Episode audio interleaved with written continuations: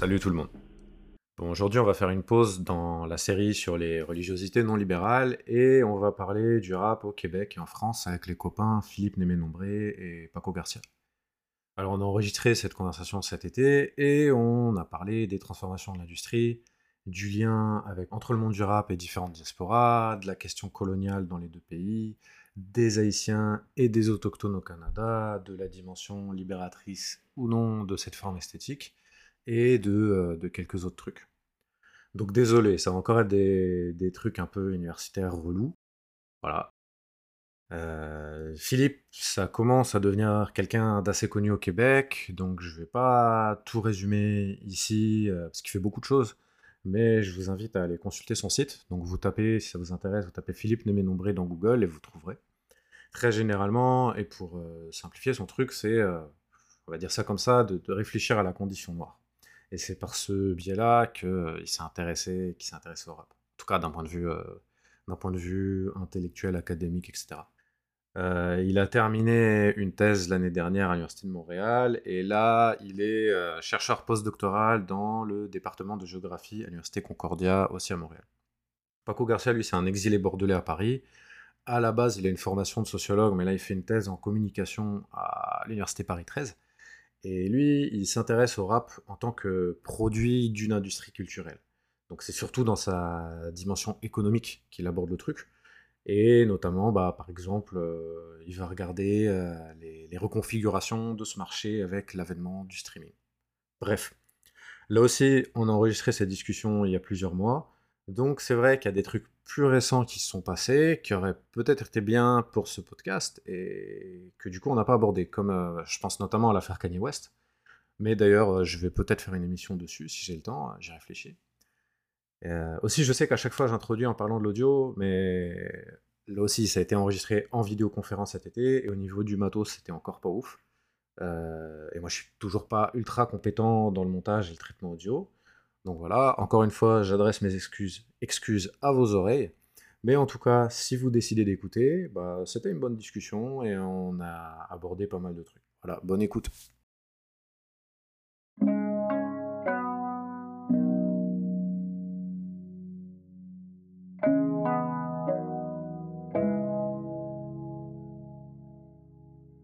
Ok, bah salut Paco, salut Philippe.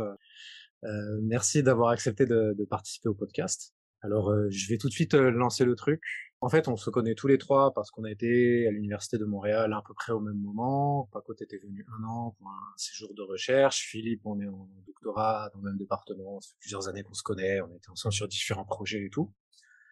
Très rapidement, le, le rapport avec euh, avec le sujet. Philippe, tu viens de terminer une thèse où à l'origine tu voulais bosser sur les, les, les, connexions noires et autochtones dans le cadre du hip-hop.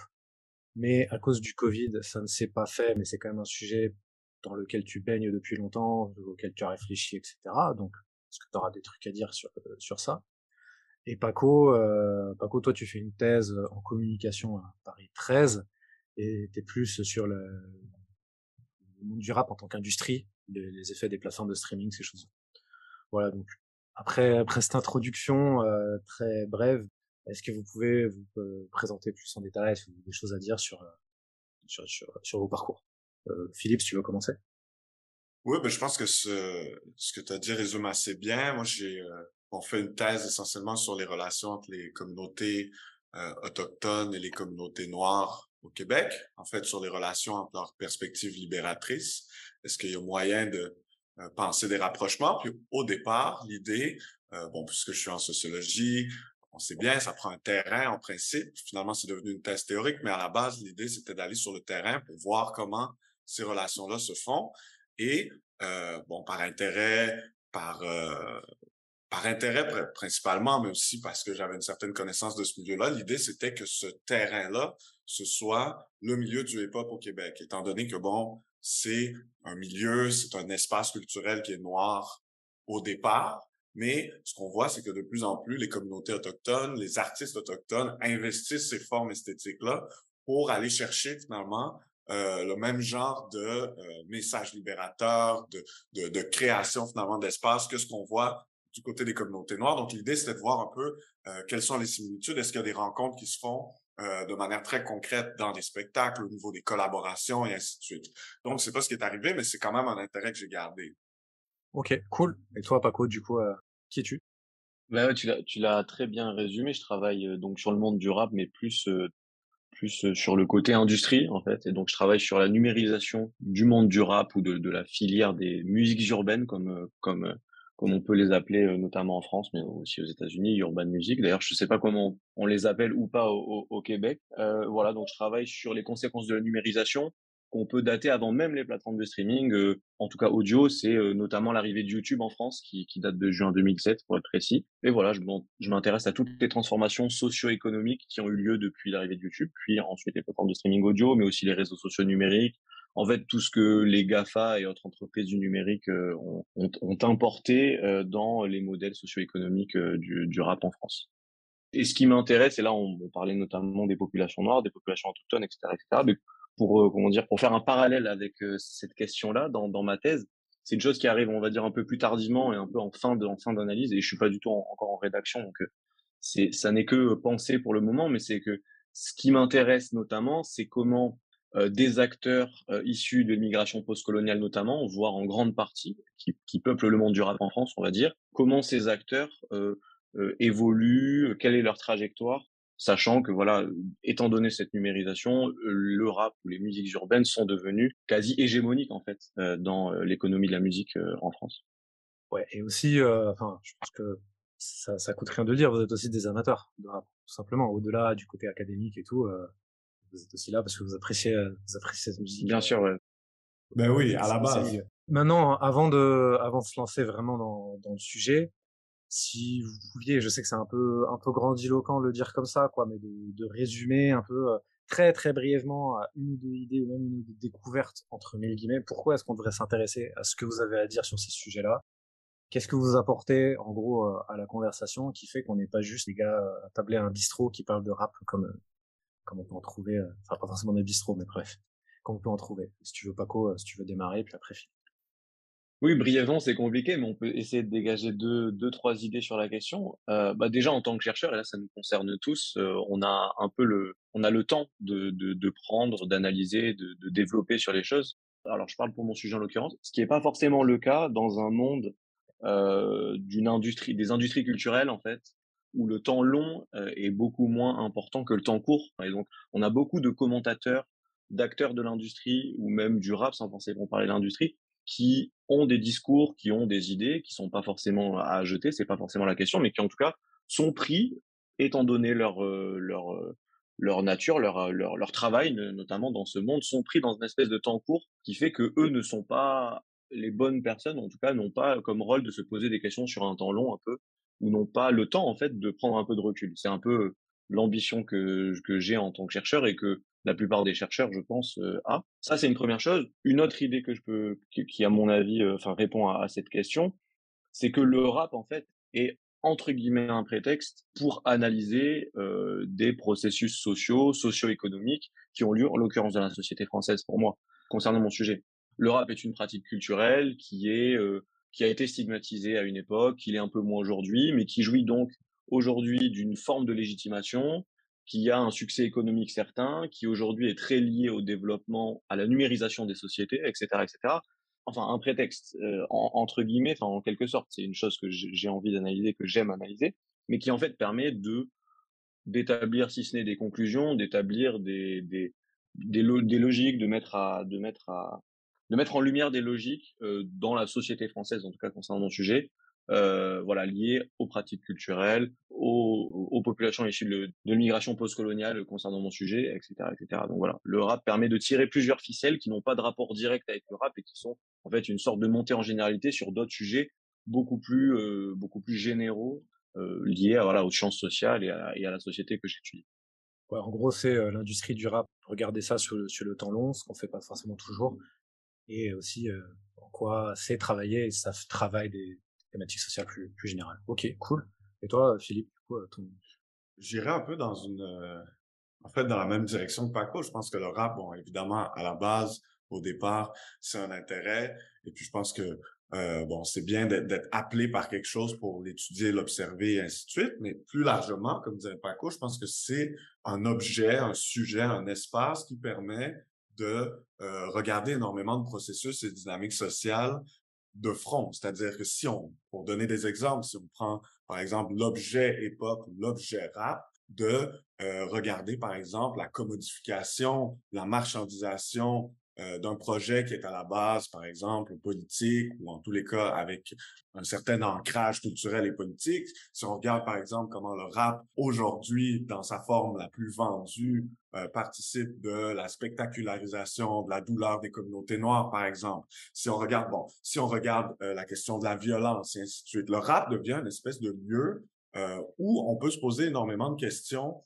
plus larges sur des processus sociaux, sur des dynamiques sociales, et les voir sous plusieurs facettes euh, de manière assez générale. Il y a ça d'une part, et puis d'autre part, il y a pour moi aussi euh, cet intérêt euh, qui vient plus directement finalement de ma, mon, mon, mes recherches du côté des études noires, du côté des esthétiques noires et des, des, des formes culturelles noires, qui est que finalement le hip-hop, bon, dans les 30 dernières années, c'est probablement la production culturelle, l'espace culturel qui est le plus visible de ce qui se fait depuis longtemps dans la diaspora noire, c'est-à-dire de mobiliser les esthétiques, de mettre en place euh, des manières de penser, de réfléchir, de dire finalement une méthode pour euh, analyser à travers euh, des mots, des sonorités, des gestes et ainsi de suite, le monde, la violence et ainsi de suite. Donc pour moi, il y a aussi cet intérêt-là de prendre non seulement le rap comme un lieu, le rap et le hip-hop comme un lieu dynamique et de processus euh, sociaux, mais aussi comme la forme contemporaine la plus visible de ce que euh, les esthétiques noires peuvent permettre comme geste politique et comme geste libérateur. Donc, c'est un peu ces deux choses-là.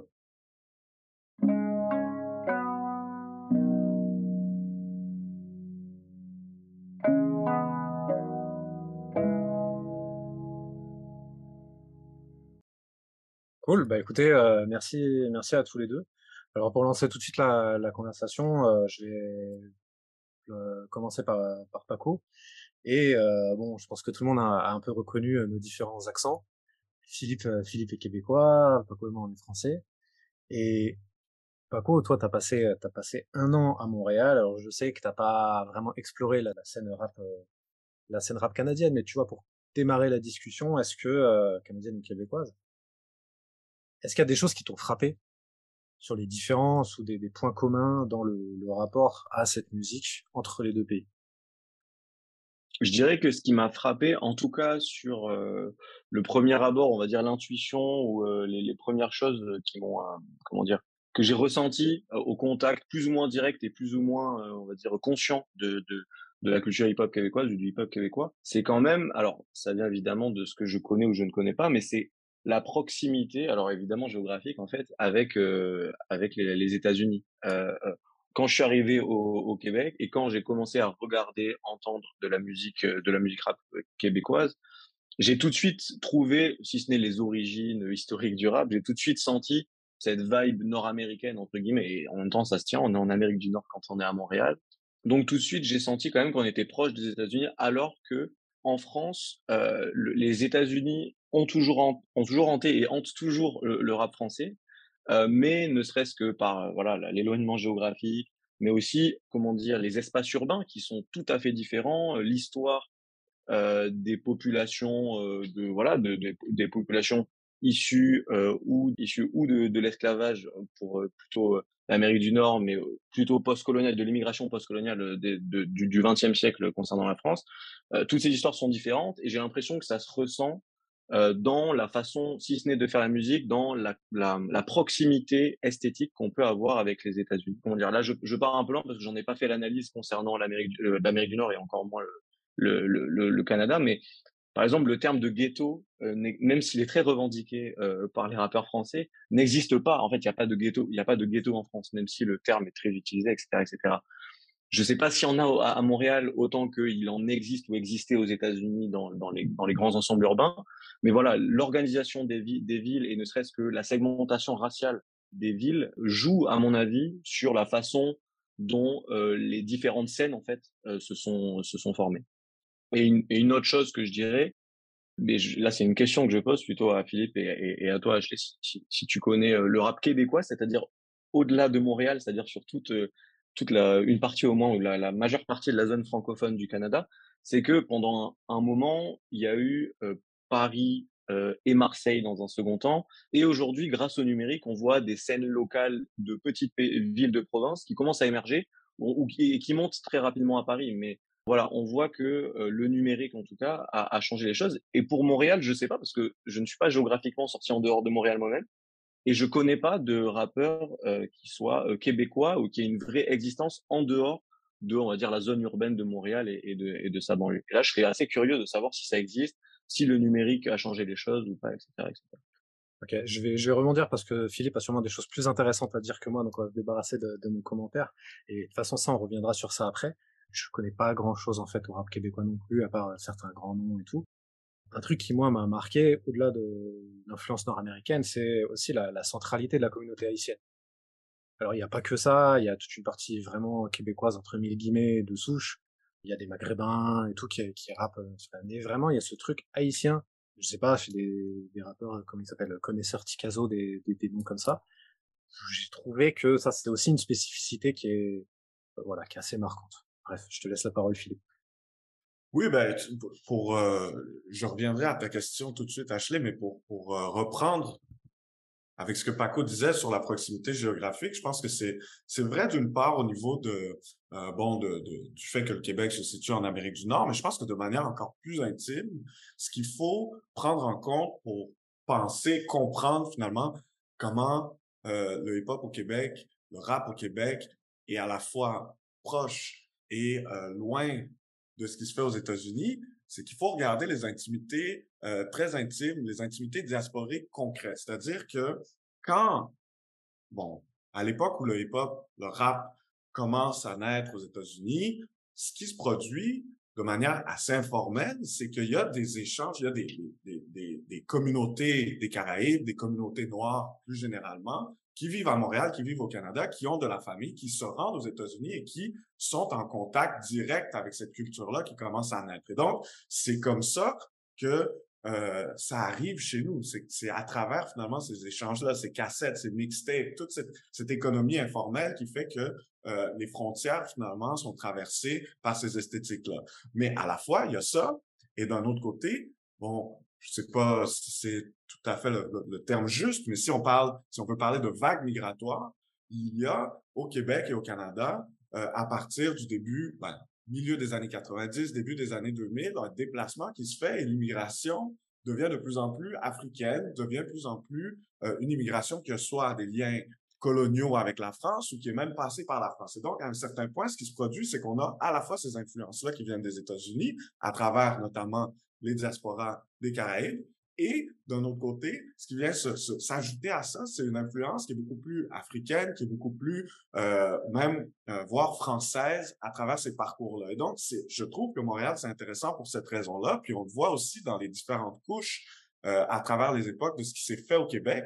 Si on regarde par exemple le début des années 90, des groupes comme Dogmatic qui rappent avec un accent qui est français, qui est africain et pas du tout québécois. On parle pas encore de quelque chose qui ressemble à ce qui se fait aux États-Unis, mais dans l'underground, c'est euh, ce qu'on voit euh, beaucoup plus euh, se produire. Et donc, c'est comme une sorte de confrontation, une hybridité qui se fait entre les influences qui viennent des États-Unis, celles qui viennent plutôt d'Europe et celles qui viennent plutôt d'Afrique. Pour ce qui est de la communauté haïtienne, évidemment, c'est sûr qu'elle est centrale là-dedans, notamment parce que c'est une des communautés non seulement noires, mais immigrantes les plus importantes au Québec et en particulier à Montréal, mais d'autre part aussi parce que c'est elle, cette communauté-là, qui a des liens directs avec euh, les communautés haïtiennes de Miami, de New York, de bon différentes villes aux États-Unis. Donc, ce qui va se produire, c'est que euh, d'une part, c'est cette communauté-là en grande partie. Évidemment, il y a aussi des euh, personnes des diasporas de, la Caraïbe anglophone qui amènent ces esthétiques-là, mais à Montréal, précisément au Québec, c'est la diaspora haïtienne qui euh, va importer, si on veut, et retravailler ces esthétiques-là. Et en plus de ça, ben, c'est une des communautés les plus importantes ici. Et donc, la scène va vraiment se structurer autour d'une part de cette communauté-là, mais de ces institutions, de ces quartiers, et ainsi de suite. Et puis, on le voit aujourd'hui, dans les dernières années, même depuis assez longtemps, des rappeurs de n'importe de, de, n'importe quel quartier, de toutes les origines, qui dans leur manière de rapper vont intégrer des mots en créole, vont euh, donc c'est vraiment central effectivement. Puis ça, je pense que ça donne une touche qui est assez spécifique à ce qui se fait au Québec au niveau du multilinguisme, au niveau euh, des liens avec la Caraïbe, avec les États-Unis, avec l'espace euh, francophone. Et donc c'est ça, je pense que c'est ce que vous dites les deux est tout à fait vrai, mais je voudrais quand même insister sur le fait que les influences françaises sont aussi déterminantes dans la structuration du milieu du rap québécois. Sur ça, j'ai peut-être une anecdote. Il y a, il y a quelques années, euh, bah, à l'Université de Montréal, j'ai donné une charge de cours hein, d'introduction et euh, j'ai fait une séance, un truc euh, voilà, très bateau, très scolaire, introduction à la sociologie de la culture. Et avant de, de, de, passer au truc assez chiant en fait avec les étudiants, les textes de sociaux très très bateaux avec des statistiques et tout, je leur ai fait un espèce de une présentation, je leur avais passé des clips pendant pendant le cours où je leur avais demandé de hiérarchiser en termes de, bon goût, de mauvais goût les différentes musiques, les extraits musicaux que je leur passais. donc je leur avais mis une musique classique ou d'opéra, un truc assez caricatural dans ce sens-là, un truc de country country acadienne, je crois et le troisième extrait que j'avais mis, c'était un rap français assez racailleux. Je sais plus si c'était la crime ou un truc comme ça. bon bref. Et en fait, ce qui m'avait surpris, c'est que pas mal des étudiants connaissaient déjà le clip. En en discutant, ils connaissaient le clip de rap français. Et je crois qu'en fait, il y a aussi une différence entre la, la, la scène française et la scène québécoise. C'est qu'une partie, en tout cas, du public québécois connaît le rap français. Et il peut l'écouter, il l'écoute, il prend ses distances ou voilà, il se, se, positionne par rapport à ça. Alors qu'en France, il me semble qu'on est quand même assez ignorant de, de, de, ce qui se fait, de ce qui se fait de ce côté-là. Voilà, je sais pas si vous avez quelque chose à dire là-dessus, euh, l'un ou l'autre. Ben oui, tout à fait. Je veux dire, moi, j'ai grandi avec euh, avec Passy, avec euh, bon, tu sais, avec avec IAM, avec la FF, tout ça. C'est vraiment c'est vraiment très très présent dans la formation du rap québécois. Mais une chose, par contre, qui à mon avis se distingue, puis ça, c'est, Paco qui en parlait, la question des villes, puis les tensions entre les villes, comment est-ce que au Québec, ça se ça structure similairement ou différemment. Euh, je voudrais quand même dire qu'il y a une scène assez importante dans plusieurs autres villes au Québec, notamment à Québec, qui date quand même d'une trentaine d'années avec des rappeurs qui sont euh, bien en vue, notamment, euh, je sais pas si vous avez entendu parler de lui, mais Webster, qui est un, rappeur qui, est assez bien connu. Bref, il y a une scène qui s'est créée, tout ce qui est finalement à la claire ensemble, tout ça, ça vient de Québec. Donc, il n'y a pas seulement Montréal, mais c'est beaucoup moins marqué que euh, ce, qui se passe en Paris, Marseille et maintenant aujourd'hui, bon, Bruxelles. Mais bon, voilà.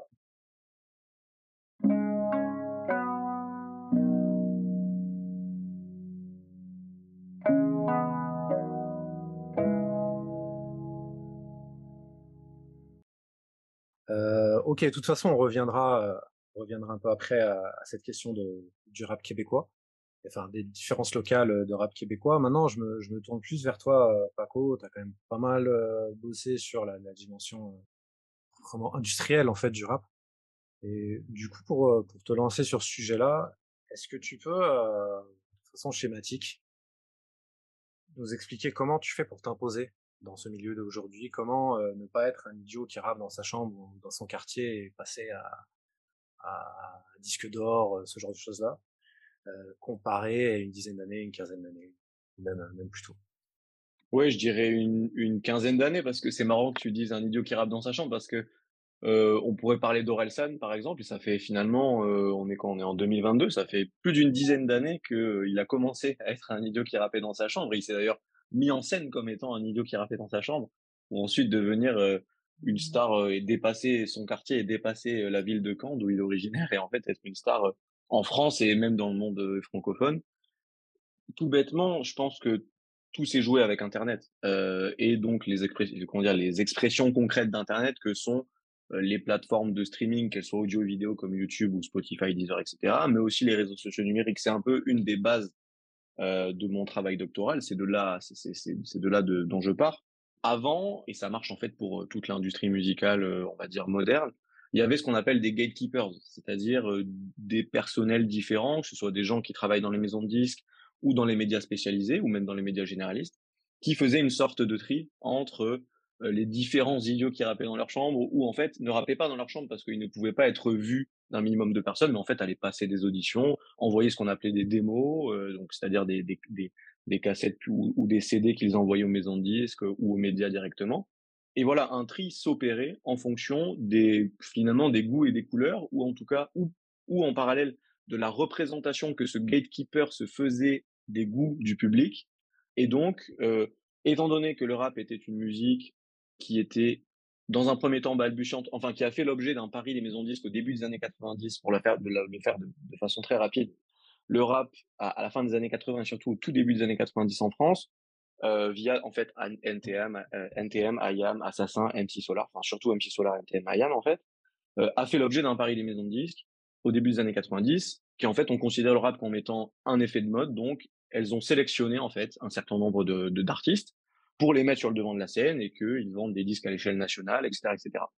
Ce goût pour des, de la part des gatekeepers, disons, euh, en tout cas des maisons de disques, des grandes maisons de disques en France, a changé au milieu des années 90, enfin à partir de 93-94.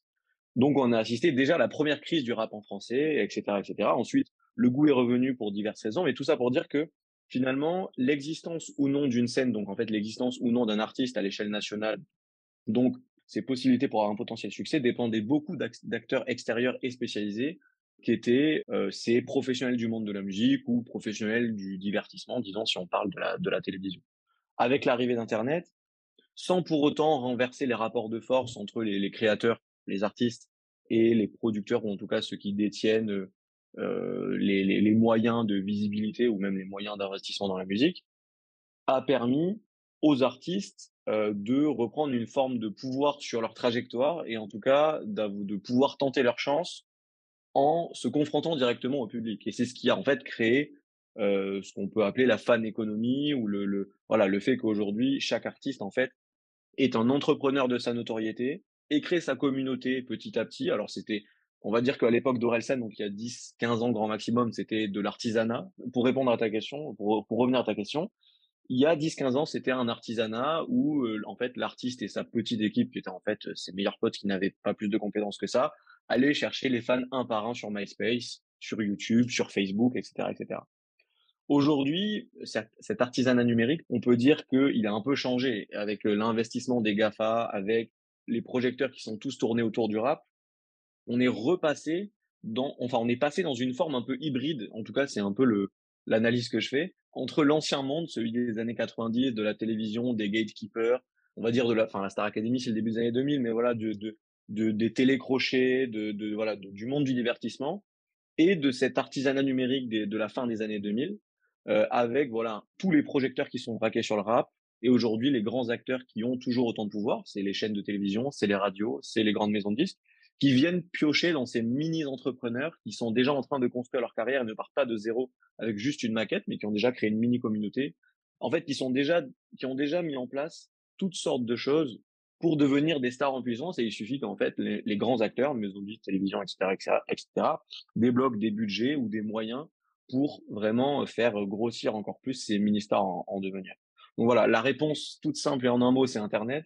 Et la, la longue réponse que je viens de faire, c'est voilà ce mélange entre euh, le monde de l'industrie musicale qui existe toujours et qui a toujours autant de pouvoir et euh, ce, ce, ce, monde de l'internet avec des entrepreneurs de, de leur notoriété.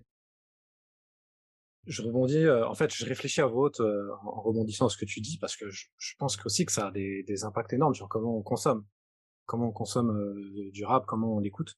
Alors je prends, je prends mon exemple. Mon exemple, il est un peu, il est un peu particulier parce que j'ai euh, je suis moins à fond, euh, à fond dans le rap, ou pour prendre cette expression euh, qui m'énerve parce que tout le monde le dit maintenant, je me bute moins au rap que que quand j'étais à l'époque du collège, du lycée, etc. Mais je me rappelle, en tout cas, dans, dans, ma jeunesse entre guillemets, il y avait ce truc où, en France, en tout cas, il fallait prendre position. Est-ce que tu écoutais Skyrock? Est-ce que tu vis-à-vis des gatekeepers? Est-ce que tu n'écoutais pas Skyrock? Euh, Est-ce que tu étais pour le, le rap entre guillemets commercial ou le rap underground? Et euh, t'avais des espèces de snobisme qui se qui se construisaient puis des contre snobismes en disant non en fait moi je suis tellement underground que j'écoute du rap populaire pour euh, te la mettre à la, voilà pour, pour, la faire dans l'autre sens et ça c'était il me semblait que ça s'était un peu dilué et du coup avec ce que tu dis cette reconcentration un peu des, des, des productions est-ce qu'on retourne est-ce qu'il y aurait pas un, possibilité de retour vers ça, vraiment de distinction en deux ou en trois de la scène, division entre un pôle commercial et un pôle euh, d'avant-garde, des gens qui pensent être une avant-garde. Ouais, c'est une, c'est une vraie question à laquelle j'ai pas vraiment la réponse. En tout cas, ce qu'a permis Internet, c'est un peu la, soutenabilité des niches. C'est-à-dire que à l'époque où il y avait un pôle du rap commercial et en fait globalement rentable et un pôle de rap alternatif dont une partie était rentable en, participant, enfin en ayant intégré les, scènes alternatives et les moyens de valorisation de la musique des scènes alternatives, les mini-festivals, les mini-tournées de concerts, le merchandising, enfin voilà vraiment une forme d'artisanat. Aujourd'hui, toutes les scènes euh, de, de, toutes les scènes du rap, grâce au numérique, en tout cas via le numérique, ont une existence propre euh, et n'ont pas forcément besoin de s'opposer pour vivre et pour faire parler d'elles en fait. Concernant l'auditeur, c'est autre chose et j'étudie moins la réception que la production, donc je pourrais peut-être un peu moins répondre. Mais ce qui est sûr, c'est que le numérique aussi a changé les pratiques de consommation, etc., euh, etc. Et la, une chose que j'aurais à, à, te répondre sur le fait que tu te butes moins au rap, même si les générations ont changé, en fait, tu te butes moins à la musique tout court que quand tu es jeune. Peut-être que tu passes beaucoup de temps à écouter la musique aujourd'hui parce qu'en fait, avec le numérique, il est probable que l'écoute de musique de, de, de, de toutes les catégories d'âge confondues est augmentée, mais l'écoute de musique sans rien faire ou de la musique en soi, comme un vrai fan, comme un ado dans sa chambre qui a des posters, en fait, je pense pas que tu mets encore des posters, même si tu as changé un peu de style musical, que tu te butes moins au rap, tu te butes moins à la musique de façon vraiment proactive que quand tu étais un jeune des années 90-2000 qui te mettait des posters dans sa chambre. Voilà, ça c'est pour la, la, rapide réponse sur cette histoire de moins de buter ouais, c'est intéressant, c'est intéressant.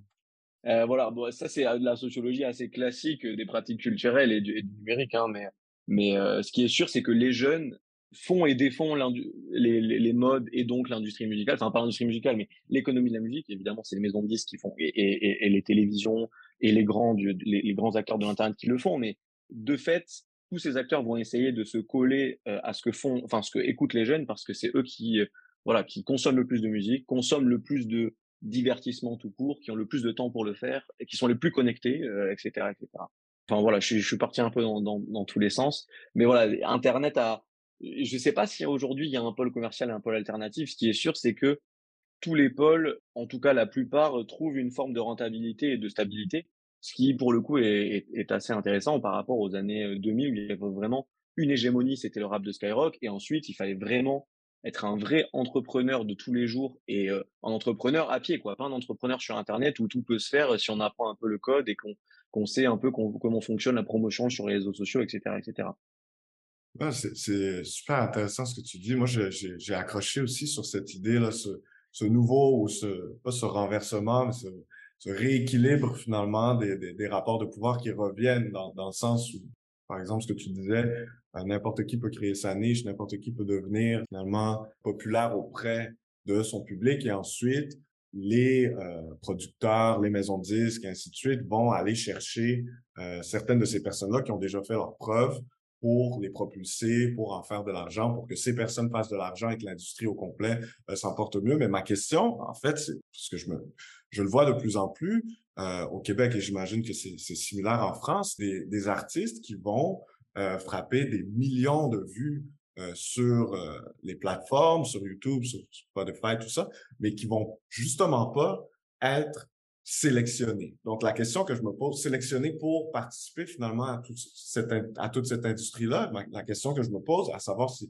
tu as fait des recherches là-dessus, si tu as une, analyse à proposer, mais qu'est-ce qui va faire finalement que euh, à travers tous ces artistes qui ont du succès à ce niveau-là, qu'est-ce qui va départager ceux qu'on va appeler pour être vendu de manière plus officielle et plus euh, finalement rentable? Qu'est-ce qui va faire que d'autres, on va pas euh, leur donner cette tribune-là? Est-ce que c'est une question d'esthétique, de style, de propos? De... Qu'est-ce, qu'est-ce, qui, qu'est-ce qui vend finalement dans le rap dans la mesure où, à travers les époques, on a vu que le rap, autant violent que pop, que euh, conscient, tout vend relativement bien, dépendamment à qui on veut le vendre.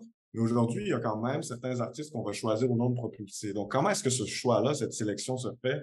Euh, à ton avis, je ne sais pas, peut-être que euh, ça, dépasse euh, l'analyse que tu veux faire, mais je me demandais si tu avais une petite idée.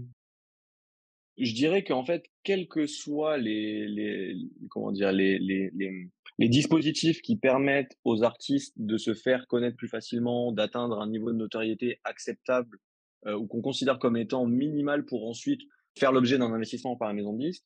Ça, c'est une loi en sciences de, l'information et de la communication, en tout cas dans la théorie des industries culturelles, qui est une des, théories de, cette discipline. C'est que la surpopulation artistique est une norme des industries culturelles. Je m'explique un peu plus pré précisément, c'est que les industries culturelles, en l'occurrence l'industrie de la musique, a besoin, enfin repose sur le fait qu'il y a un surnombre d'aspirants et d'aspirants crédibles pour devenir des artistes euh, et faire tourner euh, l'industrie, en tout cas le, le top 200, c'est comme ça qu'on calcule euh, en France, voilà le, le, top 200 des artistes, enfin des albums ayant été le plus vendus sur une année. Donc en fait, cette surpopulation artistique, le fait qu'il y ait des gens qui pourraient avoir toutes les chances mais ne sont pas sélectionnés in fine, a toujours existé, même avant le numérique, et en fait existe toujours autant parce que la disponibilité et ou l'argent, mais qui en fait sont, sont, sont deux choses qui, évidemment communiquent, sont liées, euh, des auditeurs euh, n'a pas forcément augmenté, euh, etc., etc. Donc en fait, on aura toujours beaucoup de, de frustrés, ou en tout cas d'artistes non sélectionnés par, euh, par ces acteurs. Et pour répondre à la, à seconde partie de la question, là c'est un peu c'est un peu là où euh, mes compétences s'arrêtent parce que je fonctionne vraiment sur le socio-économique, etc., etc. Sur cette histoire d'esthétique, euh, c'est une vraie question. Moi, je pars un peu, en tout cas dans le cadre de ma thèse, de toute chose d'un temps égal par ailleurs. C'est-à-dire, je considère que l'industrie, aussi vague puisse être cette, cette acception, euh, n'a pas d'idéologie. C'est-à-dire que quel que soit le discours de l'artiste, même si on peut évidemment supposer qu'un artiste plus politique, qui a une forme de remise en cause d'un système, etc., etc., à chiffre égal, disons, à nombre de vues égal par rapport à un artiste pop, aura de fait moins de chances d'être d'être sélectionné par les maisons de disques. Mais moi, je, je pars du principe, entre guillemets, que les maisons de disques n'ont pas d'idéologie, si ce n'est, enfin les, gens des maisons de disques, qu'importe l'échelle qu'on met, n'ont pas d'idéologie, si ce n'est l'idéologie du chiffre et du vu et de la rentabilité.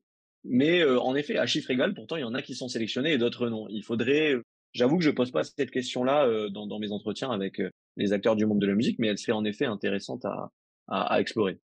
Quand tu, quand tu fais des entretiens avec des artistes, avec des, des rappeurs ou même des producteurs, est-ce que eux-mêmes, ils ont l'impression de devoir s'imiter les uns les autres. Tu vois, est-ce qu'il y a une espèce de pression à la, la conformité esthétique? Pas forcément vis-à-vis des attentes directes des maisons de disques, mais peut-être juste par effet de, de, concurrence, tu vois, entre les uns et les autres.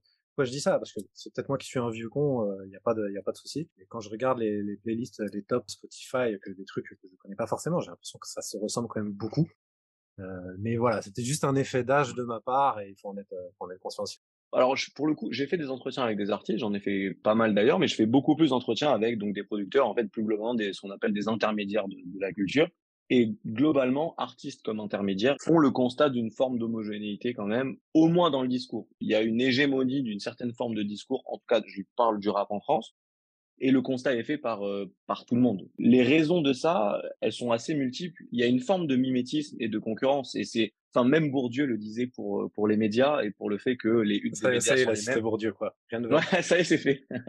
non mais même Bourdieu le disait, enfin Bourdieu le disait pour les médias et je pense que ça marche pareil pour les industries médiatiques et pour les industries culturelles. Si tel, alors là c'est pas exactement la même chose, mais si tel sujet est mis en avant par mon concurrent, il faut que je fasse pareil parce que j'ai l'impression que ça marche. Et si je le fais pas, on va me reprocher de pas l'avoir fait, on va se désintéresser de moi, etc., etc. Je ferai plus partie du jeu hégémonique vraiment des top artistes, etc., etc. Il y a aussi quelque chose de plus, de plus historique. Alors ça, c'est un avis plutôt personnel. Je pense qu'il faut pas forcément euh, être nostalgique, c'est-à-dire romantiser euh, le rap de la fin des années 90 et encore moins de celui du début des années 2000. Cette hégémonie esthétique d'une certaine forme de rap, en tout cas du, du, rap commercial, qui parle à l'excès, on va dire, de certains sujets jusqu'à en fait tourner en rond, est assez hérité de la fin des années 90 pour diverses raisons, mais notamment parce que les maisons de disques et, les grandes maisons de disques en fait ont choisi que le rap à mettre en avant était celui-ci et que c'était via ces vecteurs et ces sujets, notamment le sujet de la rue, le sujet de la drogue, le sujet en fait ce qu'on a appelé le marketing de la marge en fait, le fait que le rap se revendique comme étant une musique de, de la classe euh, minoritaire, de enfin, voilà de, de, l'altérité, etc., etc., est hérité de cette période-là. À cette période-là, c'était encore il y avait encore une forme de discours original. Mais étant donné que ce discours ne s'est pas forcément renouvelé, aujourd'hui, c'est la copie de la copie de la copie de ce qui se faisait à partir de la fin des années 90 ou du début des années 2000. Là, je parle uniquement pour le discours. Les esthétiques euh, musicales ont évolué. Et du coup, aujourd'hui, on est un peu, on tourne un peu en rond dans le, discours du rap, la partie émergée du discours de l'iceberg du discours du rap. voilà, mais c'est assez multifactoriel. Et de mon point de vue, c'est quand même assez hérité de la fin des années 90, où certains acteurs dominants, mais Skyrock aussi par exemple, ont choisi, ont déterminé que le rap devait être la musique de l'expression minoritaire. Et voilà. Et aujourd'hui, on est dans une forme de voilà de copie, de copie, de copie qui a perdu un peu de son essence. Ça, on peut, ça, on peut le constater.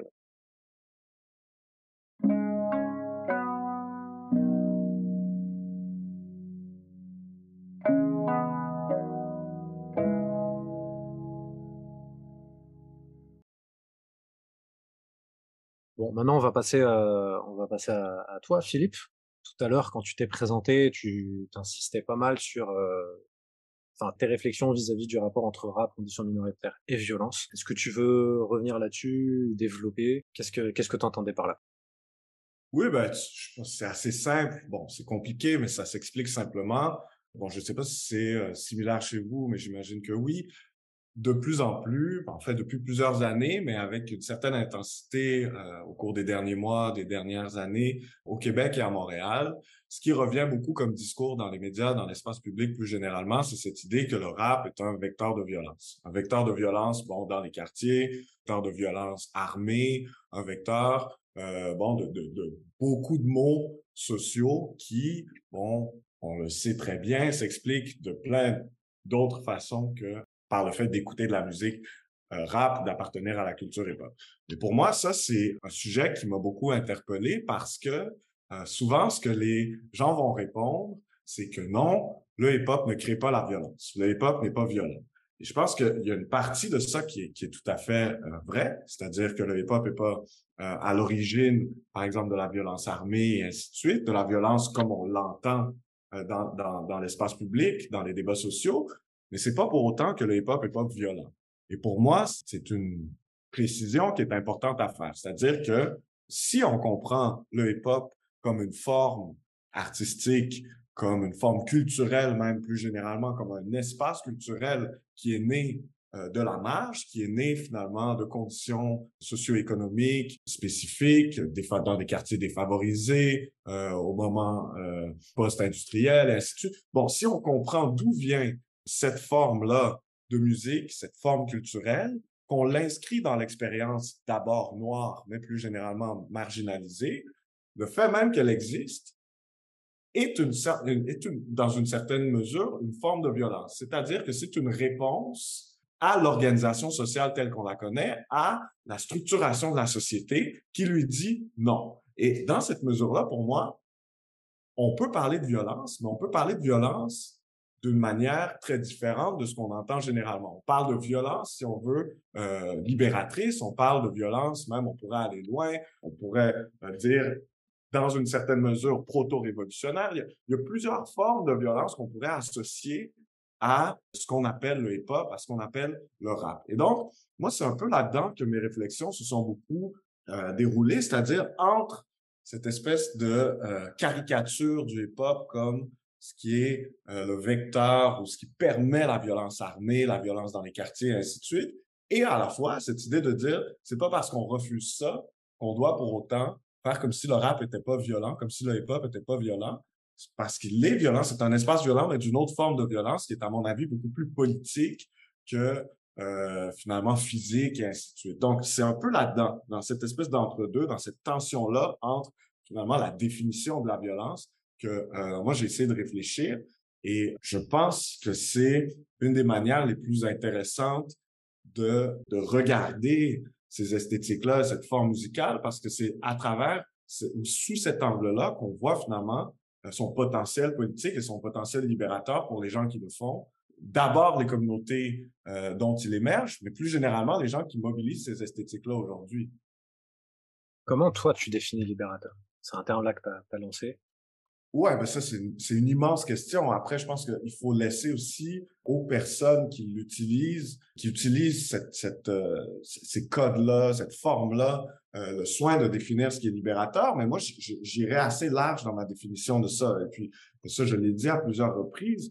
Pour moi, par exemple, l'idée qu'il y aurait une forme de rap politique qui, elle, est euh, beaucoup plus euh, libératrice, revendicatrice, tout ce qu'on veut, et qu'à l'inverse, on aurait une forme de, de hip-hop, de rap qui, est beaucoup plus festif. Pour moi, cette, cette distinction-là, elle est fausse quand on s'intéresse finalement au potentiel justement libérateur de la chose. C'est-à-dire qu'avoir du plaisir, à partir du moment euh, la structure sociale fait en sorte que on ne devrait pas avoir de plaisir, finalement, que ce qu'on devrait vivre, c'est une forme de domination, c'est qu'on devrait euh, être euh, contraint à certaines formes d'existence, mais ça, à mon avis, c'est libérateur. C'est-à-dire que l'idée même de euh, mobiliser des esthétiques pour se défaire finalement de cette douleur-là et de cette violence, c'est en soi libérateur. Donc, pour moi, c'est ça. Je veux pas restreindre le mot même, l'expression même de libérateur, libératrice, libération, euh, mais je pense qu'en tous les cas, que ce soit un vecteur d'expression de plaisir ou euh, de propos politiques, la distinction n'est pas nécessairement intéressante. C'est-à-dire qu'on utilise, on mobilise cet espace-là, ne, serait-ce que de créer cet espace-là dans lequel, dans lequel des discours, disons, revendicateurs, libérateurs et ainsi de suite peuvent, peuvent avoir cours, ben, c'est en soi une forme finalement de, de, de, de refus. Et pour moi, ça, ce refus-là, peu importe la direction qu'il prend, ben, il y a nécessairement une dimension libératrice.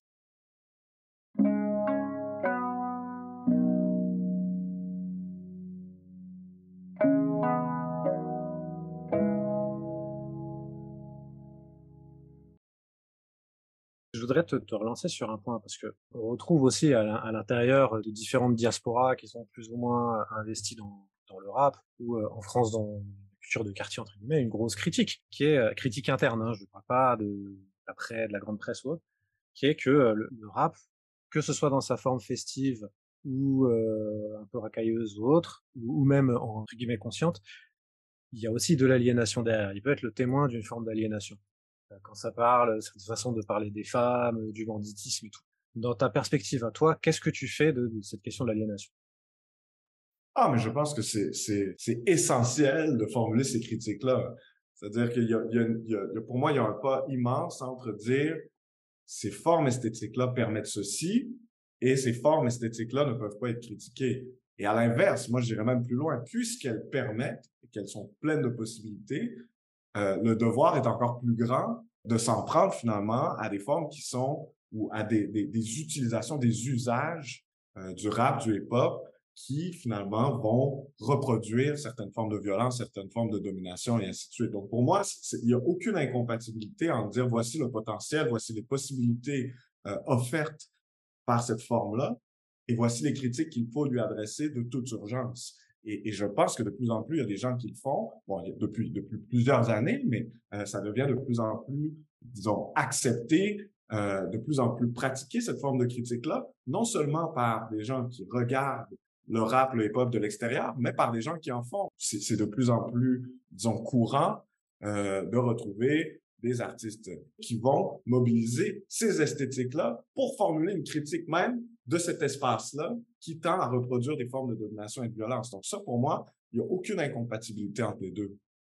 Et du coup, si je te comprends bien, la, la dimension potentiellement libératrice du rap, elle joue notamment dans la mesure où il y a une dimension euh, liée au plaisir euh, que peut procurer cette forme euh, culturelle dans des situations où le, le plaisir est dénié ou c'est un truc un peu comme ça. Oui, tout à fait. Ben, en fait, c'est, c'est, ça pour moi, c'était euh, un exemple.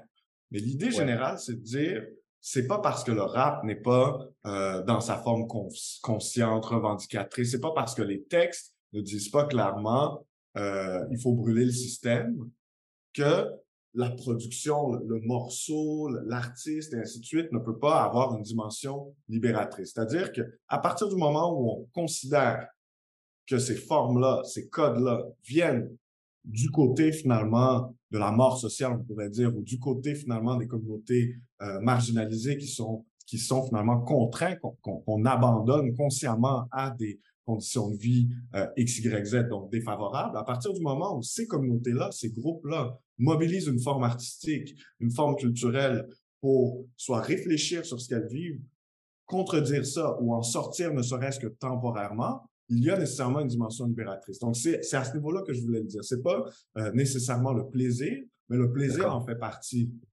OK. Et, et vraiment, pour rentrer dans, dans, dans, quoi elle se niche, cette dimension, euh, selon toi, libératrice? Tu vois, est-ce que c'est dans la forme? Est-ce que c'est dans l'histoire du rap? Est-ce que c'est dans sa trajectoire sociale? D'où elle émerge? Ben, Je pense que c'est...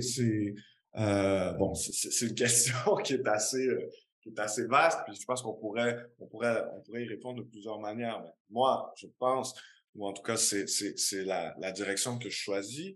Je pense que si on comprend le rap, le hip-hop plus généralement, comme une forme qui naît pas de nulle part, mais finalement au creux des activités diasporiques, qui, qui vient finalement après d'autres formes qui ont eu précisément la même fonction dans les diasporas noires et notamment euh, dans les Amériques, dans les Caraïbes et aux États-Unis euh, en particulier. Si on comprend le rap et le hip-hop dans cette trajectoire-là, on pourrait même utiliser le terme de tradition, c'est-à-dire dans la tradition de ces esthétiques-là qui sont précisément là, nées pour exprimer ce qui est vécu à travers des formes qui, euh, qui, euh, qui, qui, qui, qui, finalement refusent les codes, les mots, le lexique, euh, les méthodes d'expression de l'oppresseur.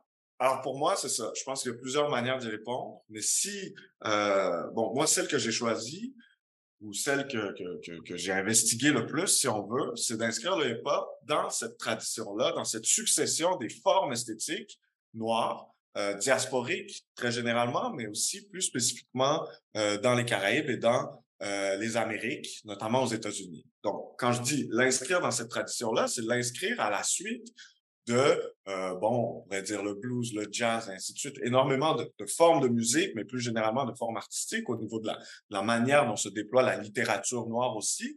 Et c'est de dire, bon, on inscrit le hip-hop dans cette tradition de méthodes, formes, mécanismes qui exprime l'expérience vécue, exprime une critique finalement des conditions d'existence sans reproduire, sans utiliser les mots, les termes euh, de l'oppresseur. Et donc, c'est à ce niveau-là que pour moi, le hip-hop et cet espace-là poursuit cet espace-là finalement. Et je pense que ce qu'il y a de particulier aussi, mais c'était le cas avec le jazz et avec d'autres formes aussi, c'est que c'est et, et, toute la complexité est là, c'est pas parce que ça vient de cette tradition-là que les diasporas noirs sont les seuls à le mobiliser. Donc, euh, il y, a, y, a, aussi toute cette complexité avec laquelle il faut, il faut composer, mais je pense que si on veut l'inscrire ou comprendre son potentiel libérateur, c'est dans cette direction-là, dans cette tradition, dans cette, cet héritage qu'il faut euh, le comprendre. Euh, c'est tout à fait intéressant et c'est un sujet que je, connais peu, euh, en tout cas le, rap, le rap au, Québec et, et, au Canada, enfin les cultures hip-hop et la, la, façon dont tu, tu l'appréhendes est d'autant plus intéressante. Et c'est vrai qu'il y a plusieurs façons d'y répondre à, cette question sur le potentiel libérateur et ça dépend de la focale qu'on prend. Euh, ne serait-ce que si on prend une focale comme en considérant le potentiel libérateur du, disons, diasporique et collectif, c'est ce que tu, c'est le focal que tu, que tu prends, Philippe. Et la, focale que je prends de mon côté, ou en tout cas que j'ai choisi de prendre dans le cadre euh, de, de, ma thèse sur, sur l'industrie, c'est le côté individuel. À, à, une époque où, en tant qu'amateur, j'ai considéré euh, le, le, rap, en tout cas le rap français que j'écoutais, déjà il y a plusieurs scènes, etc., etc., comme étant, comme ayant un potentiel libérateur collectif d'une diaspora postcoloniale, du, du, de, des acteurs issus de, de l'immigration postcoloniale en France, globalement. Et là, la focale que je prends, c'est plus sur euh, comment un entrepreneur, en fait un artiste qui devient entrepreneur et donc entrepreneur de sa carrière, de sa notoriété, mais aussi de sa propre vie, avec les stigmates qu'il peut porter, avec le passif et le l'impossibilité de euh, de ses semblables ou de lui-même à pouvoir avoir une trajectoire, à choisir sa trajectoire, à euh, comment dire entamer une carrière, une trajectoire personnelle dont il est fier, dont il a sur laquelle il a du pouvoir. C'est ça que je voulais dire. En devenant un artiste, un artiste entrepreneur euh, dans dans dans ce dans dans dans dans, dans ce cadre de numérique etc etc qui euh, voilà euh, donne plus de potentiel plus de possibilités à, aux, artistes est aussi une focale qu'on peut employer et c'est celle-là qui m'intéresse au, tout début quand je parlais de de, de ma thèse et que je l'ai présentée j'ai parlé du fait que voilà euh, le rap et l'industrie du rap est de fait lié aux acteurs aux personnes issues de l'immigration postcoloniale et le fait que ces personnes ces entrepreneurs du rap sont entrepreneurs de leur propre vie via leur réussite et le fait qu'ils soient aujourd'hui des artistes, etc., etc., est aussi une focale qu'on peut prendre et que j'ai choisi d'entreprendre. et ça apparaît aussi dans les entretiens que je fais, que ce soit avec des gens de maison 10 qui travaillent avec des artistes et qui voient à quel point ça a changé leur vie que d'être entrepreneurs de leur vie, à devenir des artistes accomplis, etc., etc., et à reprendre du pouvoir sur leur, sur leur propre trajectoire. Ben oui, tout à fait. Donc, je pense que c'est, d'où, d'où l'intérêt de, de, de, regarder cette, cette, cette question-là de la libération sous plusieurs angles. C'est-à-dire que après ça, on pourrait le voir aussi entre la perspective que tu prends et celle que je prends au niveau d'un quartier, par exemple. On pourrait, bon, il y y a, plusieurs niveaux, il y a plusieurs couches finalement de ce que permet cette forme-là, cet art-là. Tout à fait. Et moi, moi j'ai une autre question hein, qui, qui va nous amener un peu ailleurs et qui renvoie un petit peu à, on disait tout à l'heure sur la, sur l'aliénation. Euh, le, rap, ça peut aussi être une, une forme esthétique euh, vide dans laquelle on peut mettre plein de choses. Et euh, on a utilisé du rap pour vendre des, des jouets, on utilise du rap comme musique d'ascenseur ou chez H&M ou chez Zara pendant qu'on fait nos courses. Il y a aussi du rap d'extrême droite, nationaliste, suprémaciste blanc, etc. Donc voilà, on garde la même, à peu près la même coquille esthétique, mais dedans, on est vraiment dans autre chose. Est-ce que ces autres usages qui sont faits de ces codes, tu les intègres, entre guillemets, dans, dans ta réflexion, dans ton cadre, pour en dire quelque chose, tu, le mets à côté parce que ça t'intéresse pas. Est-ce que c'est quelque chose que tu as essayé de penser ou pas ces autres usages non libérateurs entre guillemets de qui peuvent être faits de, de, de ces codes esthétiques? Ben, disons qu'on on met de côté euh, les exemples plus extrêmes que tu donnes parce que ça bon je pense que ça bon ça complique la réflexion puis finalement c'est pas je pense que je pense qu'on rentre sur un terrain assez différent euh, mais euh, je pense que de manière plus disons plus plus générale de penser le rap à travers les formes qui euh, finalement s'écartent finalement du, projet hip-hop rap comme moi je le comprends, euh, ben ça implique nécessairement euh, de réfléchir dans une perspective finalement euh, ou d'avoir une critique ou une analyse en tous les cas, dans mon cas une critique, mais je pense plus généralement une analyse du capitalisme et euh, de ce qu'il peut faire finalement à différents véhicules et à, à différentes productions qui sont euh, qui, qui, ont une fonction et qu'on va vider finalement de leur sens dans une perspective de marchandisation, dans une perspective de euh, d'accumulation de, capital. Et donc, je pense que c'est là on rentre vraiment dans quelque chose d'autre, mais c'est pas du tout euh, étranger à, à, la réflexion au départ. Mais cette idée-là, finalement, pour moi, c'est nécessairement sur le spectre de la critique. C'est-à-dire qu'il y a aucune neutralité pour moi à observer euh, des grandes corporations qui vont euh, mobiliser ces esthétiques-là pour vendre. Je pense que toute cette trajectoire-là, c'est la trajectoire d'une récupération parfaite, en fait.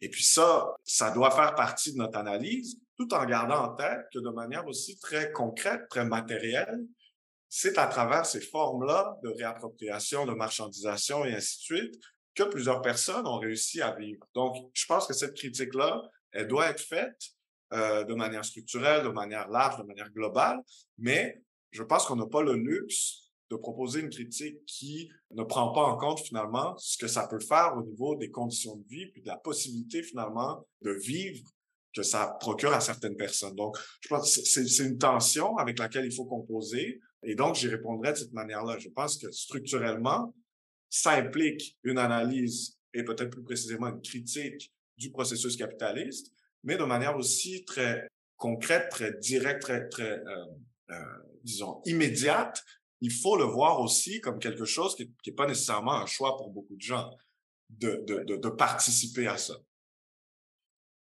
Ok. Euh, j'ai une, j'ai une autre question, mais ça va aller un peu, un peu ailleurs. Toi, du coup, Paco, tu voulais rebondir sur ça ou? Euh, Non, non, pas, pas de réaction particulière, si ce n'est que si je pouvais euh, si je pouvais euh, faire 200, 300 pages de ce qu'a dit Philippe pour le mettre dans ma thèse, euh, je, je, je j'en serais ravi. Et c'est un peu le défi. Enfin, comment dire en, en, gros, Philippe a résumé de façon très concrète, très concise et très claire ce que je, ce que je pense de, de, de la question et euh, une des, une des raisons qui m'a, qui, qui, a animé ma recherche doctorale en fait. tous ces rapports entre, en fait entre culture hip-hop et capitalisme et comment Évidemment que de façon structurelle, euh, il y a une critique à, il y a une critique à faire. il y a avant même une critique, un constat potentiellement négatif euh, à, à, faire. Mais de façon aussi concrète, certains acteurs n'ont pas le luxe de, de, ne peuvent pas se permettre le luxe de cette critique, n'ont pas les moyens de cette critique, et de façon concrète dans, dans leur vie, c'est aussi euh, des vecteurs d'ascension sociale, d'ascension économique, euh, etc., etc., et même de prise de conscience, de, de, de voilà vecteurs de transfuge de classe, etc., etc. Même si c'est des mots qui sont un peu surutilisés, un peu galvaudés, quand même, la, vie d'artiste, c'est euh, euh une expression concrète euh, du, de l'ascension sociale que certaines populations, via les musiques hip-hop, vivent et font vivre à tout un entourage et toutes sortes d'acteurs qui se transforment en acteurs économiques et voilà créer de font feu de tout bois et à la fin créer des possibilités qui étaient voilà qui étaient loin de, de, de leur imagination au départ. Et ça, ça doit vraiment ne pas être, ça doit vraiment être considéré pour en effet ne pas tomber dans la simple critique du rap comme étant l'art l'art du capitalisme par excellence, etc., etc., qui doit être faite et constatée.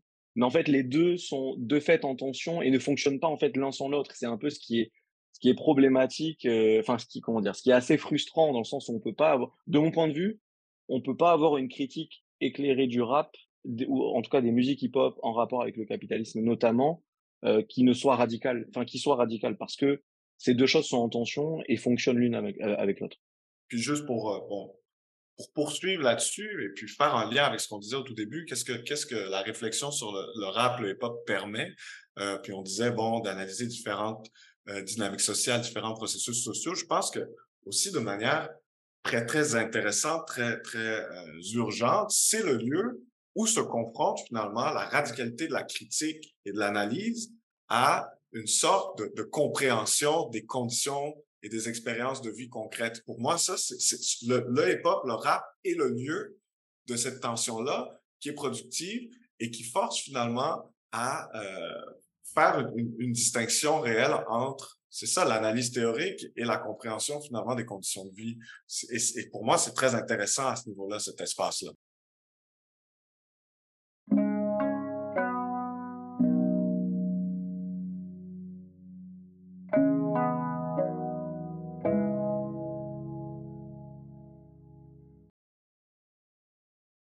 Moi, j'ai une autre question pour Philippe aussi pour euh, replacer un peu ça dans le cadre, même si c'est un épisode hors série, mais replacer ça aussi dans, le cadre euh, du temps long de, de ce podcast qui, euh, donc est lié aux questions juives, mais pas que, aussi aux enjeux de conditions minoritaires, majoritaires, etc. Ton objet, c'est aussi la comparaison des usages qui en sont faits entre les, les diasporas noires et les populations autochtones du Canada. Une partie des gens qui vont écouter ce podcast connaissent très mal le contexte canadien, encore moins bien la question autochtone. Est-ce que tu veux nous, nous introduire un peu à cette question-là? D'abord, vraiment très très généralement, c'est quoi la question autochtone? Et puis, quelle est la place que joue le, rap là-dedans? Quel usage est-ce qu'ils font du rap ou est-ce qu'ils peuvent faire du rap en comparaison avec les diasporas noires notamment? Voilà. Qu'est-ce que qu'est-ce que tu peux nous dire là-dessus? Oui, ben, d'abord très rapidement, juste euh, rappeler que finalement c'est pas le travail que j'ai fait. C'était ça faisait partie de mes intentions. Finalement c'est pas ce que j'ai fait. Mais euh, dans tout le, disons le moment exploratoire menant à ça il y a quand même certaines euh, réflexions qui, qui, qui me sont venues certains constats auxquels je suis arrivé. Bon déjà pour euh, pour mettre la table la question les questions autochtones euh, en contexte bon américain en Amérique du Nord et plus spécifiquement au Québec et au Canada, euh, c'est cette question-là des populations qu'on appelle les premiers peuples qui ont euh, bon subi, qui subissent encore aujourd'hui euh, la colonisation d'occupation, le colonialisme d'occupation qui est à plusieurs égards génocidaire. Donc c'est des populations qui étaient présentes, qui avaient finalement des ensembles politiques, bon toute une vie finalement, des sociétés, des cultures qui ont euh, vécu finalement la destruction ou peut-être plus justement la tentative de destruction avec l'arrivée euh, des Européens sur le territoire de l'Amérique. Bon, de manière très simple. Donc, ces populations-là, qui euh, finalement, malgré les tentatives génocidaires, sont encore présentes, quoique avec énormément de problèmes qui viennent finalement, finalement avec toute cette violence-là, ces populations ont évidemment des pratiques, bon, très généralement décoloniales, et euh, ces pratiques décoloniales s'inscrivent sur un spectre qui va donc de euh, bon, euh, l'action politique directe à, évidemment, comme n'importe quel euh, ensemble de pratiques libératrices, à des formes culturelles. Et parmi ces formes culturelles, il y en a qui sont plus récentes. Il y a des esthétiques qui sont mobilisées depuis plus récemment, dont le hip-hop. Et pour moi, ce qui m'intéressait, et ce que, je pense qu'on peut constater de manière assez évidente, c'est que la jeunesse autochtone a trouvé quelque chose. Ça, je pense que j'aurais peut-être euh, un peu de difficulté à dire quoi exactement, mais a trouvé quelque chose dans cette forme-là qui euh, lui est arrivé à travers, comme on disait au tout début, d'une part les communautés noires, mais plus spécifiquement dans le contexte du Québec, les communautés euh, noires, notamment haïtiennes, qui viennent de la diaspora et ainsi de suite. Donc, il y a, je pense, une réflexion à avoir sur ce que permet le hip-hop pour ces euh, communautés-là de manière très euh, liée à leur propre contexte. Est-ce que c'est au niveau de ce qu'on va retrouver, par exemple, la possibilité, par exemple, de, de déployer un texte sur une certaine rythmique? Est-ce que c'est au niveau des percussions qui, ça, sont inscrites de manière très traditionnelle euh, dans la musique des différents peuples autochtones? Est-ce que, bon, qu'est-ce qui, qu'est-ce qui fait que c'est un outil euh, que cette jeunesse-là a trouvé utile? Pour moi, c'est une question qui est très intéressante, mais en tous les cas, ce qu'on voit, c'est qu'il y a de plus en plus d'artistes autochtones, de musiciens, musiciennes qui mobilisent ces esthétiques-là pour formuler euh, le même genre de revendication pour créer le même genre d'espace que ce qu'on a vu avec d'autres communautés marginalisées. Donc, euh, pour moi, c'est quelque chose à observer euh, dans le présent, mais aussi dans l'avenir. Et puis, de plus en plus, ce qui se crée aussi, c'est des liens entre ces différents ces différents groupes marginalisés qui utilisent un même vecteur, un même outil. là, ce qu'on voit de plus en plus, c'est par exemple des artistes issus de l'immigration bon, noire, notamment africaine, qui vont se produire dans les festivals de musique autochtone où ils sont accueillis comme euh, finalement ben, des, des, des, des, vedettes finalement. cette jeunesse-là s'abreuve au rap et au hip-hop comme si finalement il y avait quelque chose qui, qui lui parlait directement. Et puis pour moi, ça, c'est, je sais pas, il y a quelque chose de, de, de, de très intéressant là-dedans. Et après, on pourra dire, et puis ce serait tout à fait juste, que c'est pas seulement chez les communautés autochtones qu'on a vu ça, mais plus généralement chez tous les groupes marginalisés. Je pense que euh, dans les quartiers pauvres, le hip-hop parle beaucoup aussi, peu importe la racialisation. Donc, c'est un peu tout ça. C'est qu'est-ce qui fait en sorte que ce, cette forme-là, cette esthétique-là devient un lien entre tous les groupes qui ont euh, quelque chose finalement à euh, dont il faut se défaire? Est-ce que tu aurais des, des exemples d'artistes autochtones ou de documentaires, de, des ressources en fait que les gens qui nous écoutent pourront les consulter si ces questions les intéressent ben oui, tout à fait. il y a, bon, il y, a, plusieurs ressources au Québec, mais pour donner un exemple qui est, relativement connu chez nous, le rappeur Samian, qui est un, un, un rappeur autochtone, S, S-A-M-I-A-N. Donc, qui est un, un, un, rappeur relativement bien connu, qui a aussi, euh, bon, euh, développé une carrière dans le cinéma par après, et ainsi de suite, qui lui va vraiment utiliser euh, le hip-hop pour non seulement des revendications, mais aussi pour la revitalisation de la langue, pour euh, bon, pour énormément de choses qui sont permises par la forme même. C'est-à-dire que euh, ça peut être un outil d'éducation assez assez important quand un des enjeux qui afflige les premiers peuples, c'est précisément la perte des langues. Bon, le hip-hop devient un outil pour mettre ces langues, pour, pour communiquer à travers ces langues-là, pour, pour, pour euh, leur redonner finalement euh, une présence auprès de la jeunesse. Donc, c'est un exemple tout petit, mais qui, qui, qui, donne un peu la mesure de ce qui est possible et de ce que les gens euh, peuvent faire avec ça. Donc, il y a plusieurs, euh, plusieurs rapports, dont euh, Samian qui utilise cette forme-là, mais Samian est probablement le plus connu dans le contexte du Québec.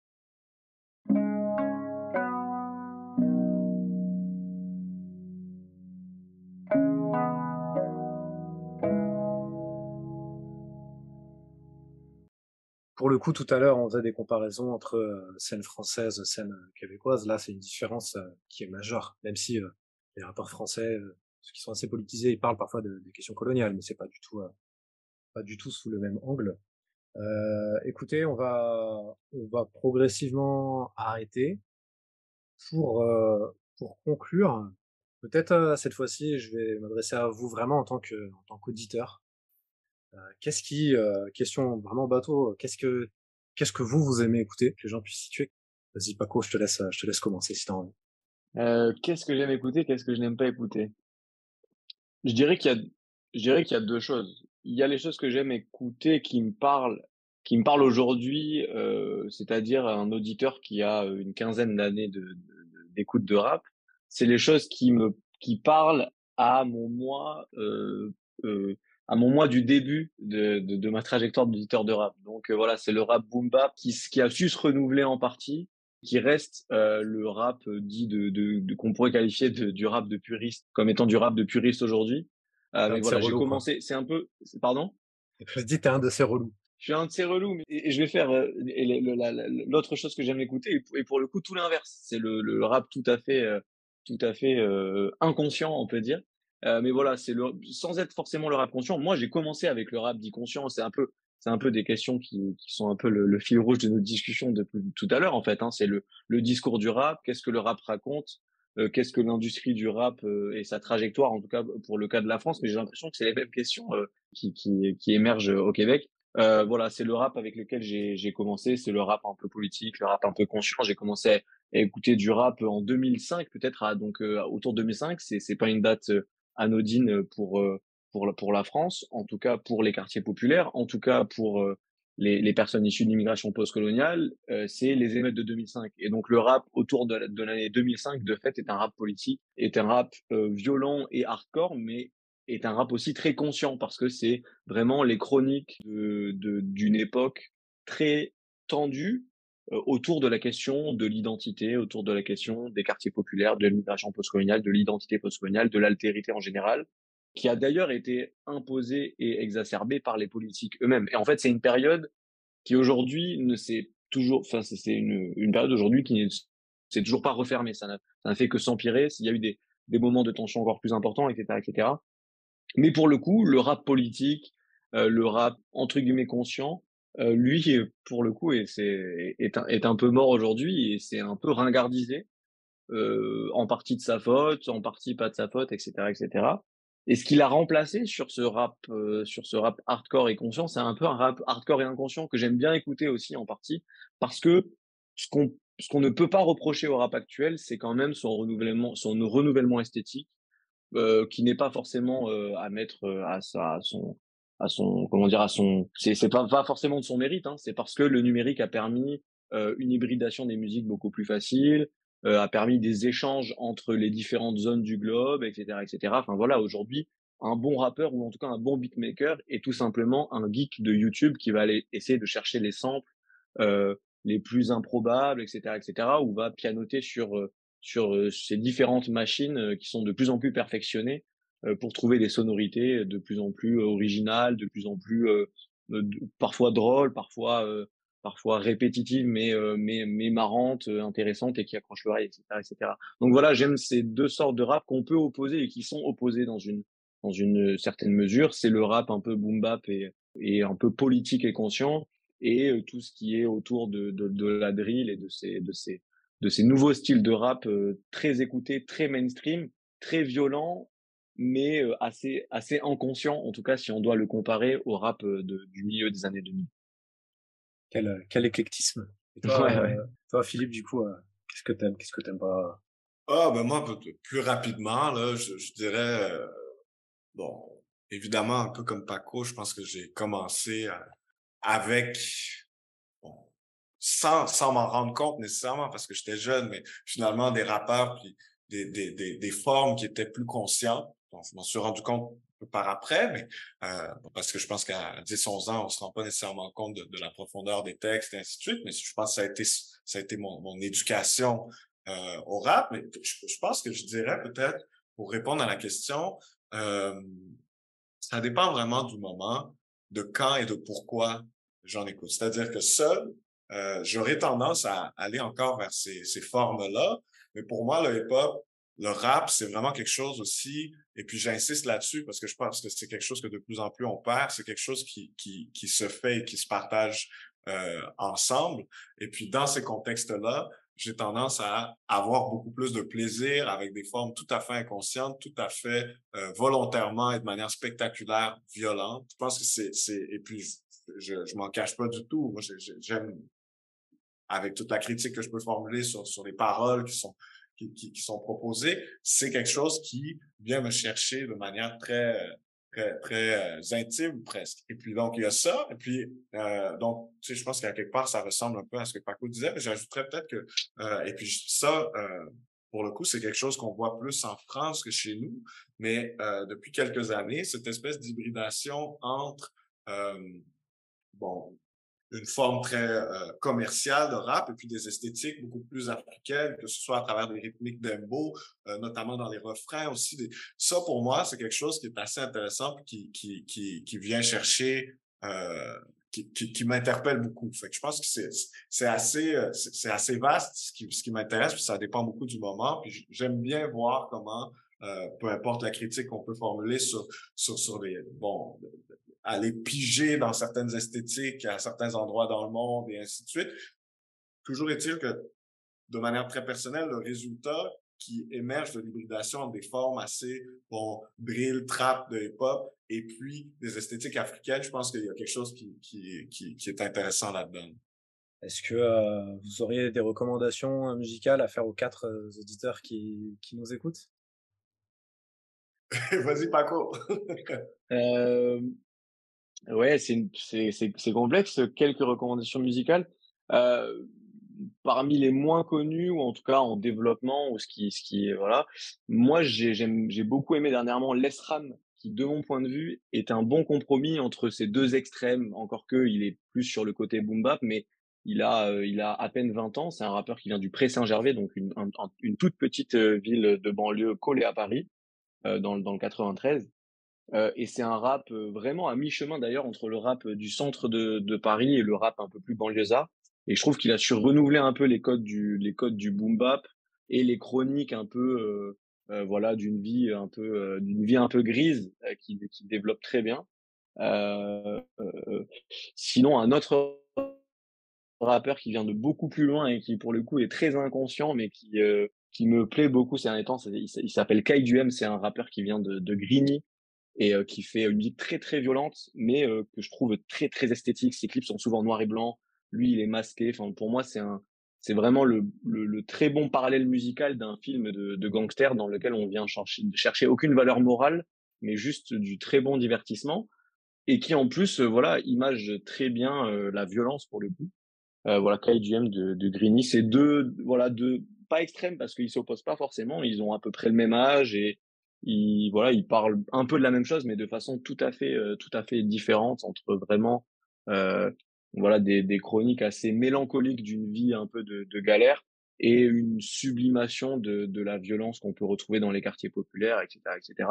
C'est deux, deux pendants que je trouve, que je trouve intéressants. Ok, cool. Toi, Philippe? Bah, tu sais, je pense, euh, je pense aux, gens qui vont nous écouter, peut-être que le, le plus utile, ce serait de, de, de, proposer quelque chose qui introduit bien à, à, ce qui se fait au Québec.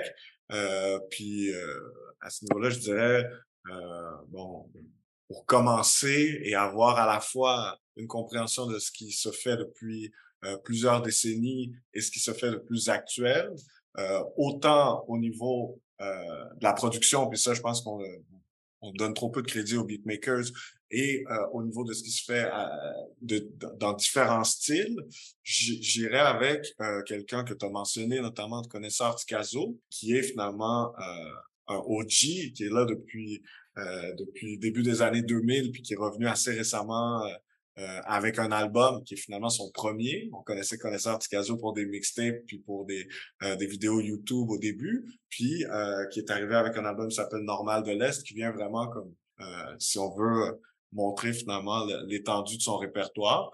Et quelqu'un comme un poste qui a, lui, jamais arrêté, mais qui était, bon, qui sort qui a sorti très récemment des albums, mais qui faisait aussi partie du groupe qui est mythique au Québec, Mosaïen, euh, donc composé d'un poste, de euh, dramatique et aussi, je veux le souligner, de J. Kill, qui est une des premières femmes euh, qui a euh, fait du hip-hop à ce ou sur cette scène-là, sur une scène aussi importante au Québec et qu'il faut absolument écouter. Donc, j'irai avec ces deux recommandations.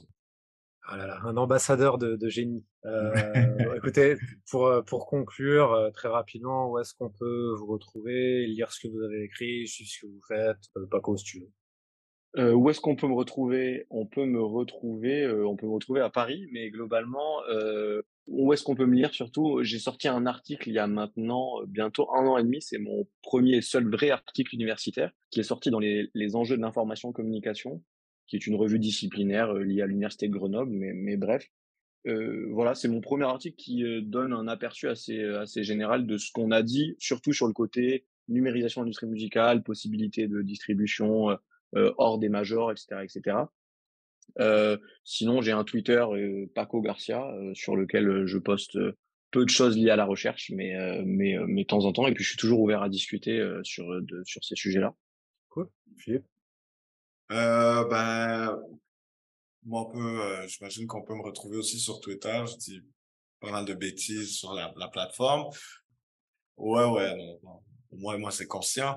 Euh, autrement, ben, j'ai euh, quelques articles, en fait plusieurs articles qui sont sortis dans une revue euh, qui s'appelle Liberté. Je suis d'ailleurs sur le comité éditorial de ça. Et puis tout récemment, ben, j'ai écrit un petit livre qui s'appelle 16 temps noirs pour apprendre à dire quoi.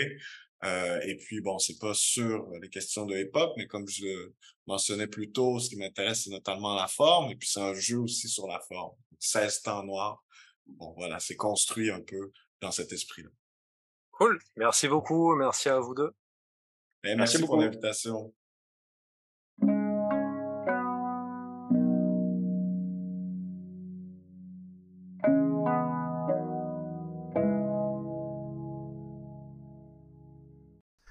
Voilà, c'était notre discussion de cet été. Si vous êtes arrivé au bout, merci d'avoir écouté. Pour le prochain épisode, on va revenir sur les religiosités non libérales et j'ai interviewé Emmanuel Bloch qui a travaillé sur les normes de modestie dans le judaïsme. Et pour après, on a enregistré une conversation avec Martine Cohen sur le franco-judaïsme. Voilà, je vous invite à vous abonner à Toldot Engendrement si ce n'est pas déjà fait, à suivre le podcast sur Facebook, vous pouvez m'écrire à toldotpodcast tout attaché at gmail.com, vous trouverez l'orthographe dans la description et parce que le podcast, ça marche beaucoup par bouche à oreille. Si ça vous a plu, si vous avez du temps à perdre pour m'écouter ergoter de questions et de diaspora, juif ou non, avec différents invités, bah, je vous invite à en parler autour de vous. Allez, à la prochaine.